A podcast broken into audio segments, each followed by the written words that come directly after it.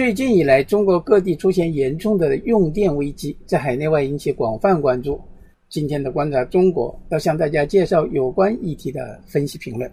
新加坡联合早报署名杨丹旭的评论说：“有朋友传来一条北京停电安排的消息，提醒我留意有没有影响我住的小区。最近很多人都在讨论各地限电的事，难道北京也被波及了？”朋友感叹：“原本以为限电离自己很远，现在总算反应过来，首都也要限电，看来是真缺电。”不过，北京市电力公司紧急回应称，网传的停电安排信息是为计划检修所做的社会公告，这是电网公司常规工作。今年入夏后，广东、浙江、江苏等东部制造业大省就传出电力短缺，最近闹电荒的东北地区。毫无预警的切断居民用电，让缺电的事成为舆论关注焦点。毫无预兆的拉闸限电，让东北各地的生产生活陷入混乱。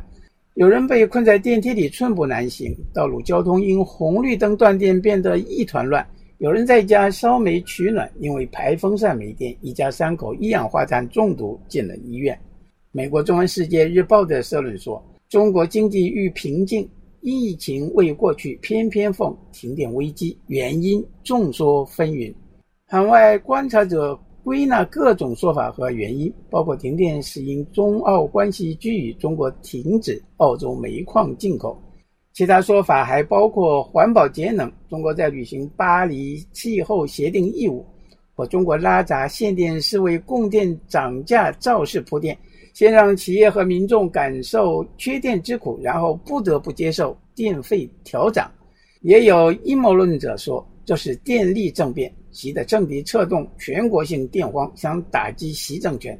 更具谋略性说法，指习近平下令限电是为了反击和伤害美国，停电可减少中国商品生产和出口，导致美国商品短缺涨价，加剧通膨，酿成美国经济危机。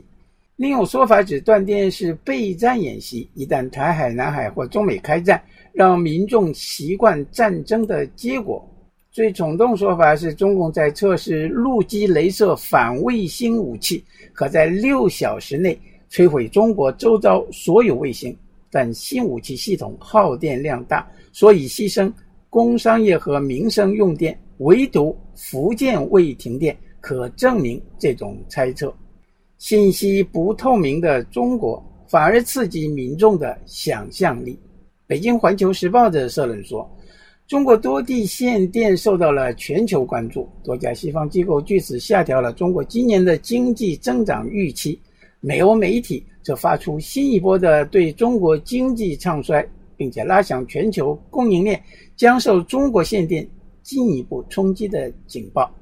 新冠疫情打击了全球很多制造业基地的生产，中国大陆是运转率保持最完好的地方，全球制造业订单进一步向中国集中，这急剧拉动了中国电力消费的增长，对中国实现减排目标和统筹电力消费都形成了压力。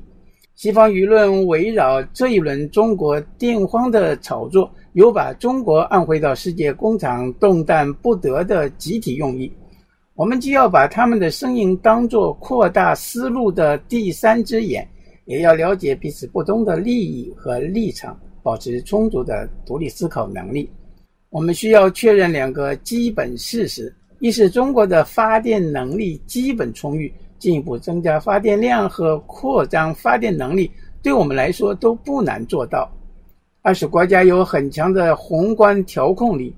现在围绕用电的各种问题都反映了出来，国家踩油门和踩刹车都有很多经验，相关问题只要是应该解决的，一定都能够解决或缓解得了。以上是法国国际广播电台特约记者张文忠在香港为您报道。